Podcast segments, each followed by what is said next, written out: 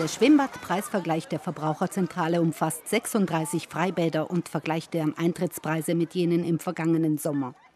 Die Preise zu erheben erweist sich Jahr für Jahr als nicht ganz einfach, denn nicht alle Schwimmbäder haben eine Webseite oder veröffentlichen ihre Eintrittspreise im Internet.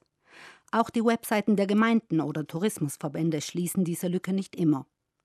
Die Tabelle mit den erhobenen Preisen hat die Verbraucherzentrale auf ihrer Homepage veröffentlicht und wird sie in den kommenden Wochen ergänzen mit jenen Schwimmbädern, deren Preise sie noch nicht erheben konnte. Was der Preisvergleich zum jetzigen Stand ergibt, fasst Geschäftsführerin Gunde Bauhofer zusammen. Ein, zwei herausragende Schwimmbäder sind mit den Preisen nach unten gegangen. Fünf oder sechs haben die Preise bei denen vom letzten Jahr belassen und bei allen anderen mussten wir leider eine Teuerung feststellen. Im Schnitt sind die Eintrittspreise um 7,5 Prozent gestiegen. Die größte Teuerung gibt es bei den Tageskarten für Kinder, Jugendliche und Senioren. Da sind wir im Durchschnitt bei plus 9,7 Prozent, also fast plus 10 Prozent. Kein Wunder bei den gestiegenen Energiepreisen. Am billigsten ist der Sprung ins kühle Nass für Kinder in Schlanders mit 2,50 Euro für eine Tageskarte und für Erwachsene im Naturbadesee in Toblach. Dort kostet die Tageskarte 5 Euro. Die Saisonkarte für Kinder ist im Sportcenter Sechsten am günstigsten mit 45 Euro, für Erwachsene wiederum im Naturbadesee in Toblach mit 69 Euro. In den Thermen und Ganzjahresbädern sind die Preise deutlich höher.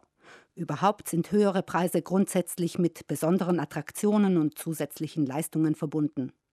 Zusatzangebote müssen aber nicht unbedingt höhere Preise bedeuten. Auch preisgünstigere Bäder können mit einem guten Preis-Leistungs-Verhältnis punkten.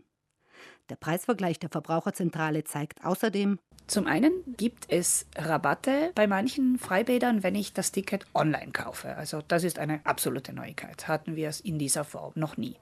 Zum anderen sehen wir verstärkt, dass es Zonentickets gibt. Ich kann zwei Stunden buchen, drei Stunden, ich kann morgens schwimmen gehen, über die Mittagszeit, ab dem Nachmittag wird es laufend billiger.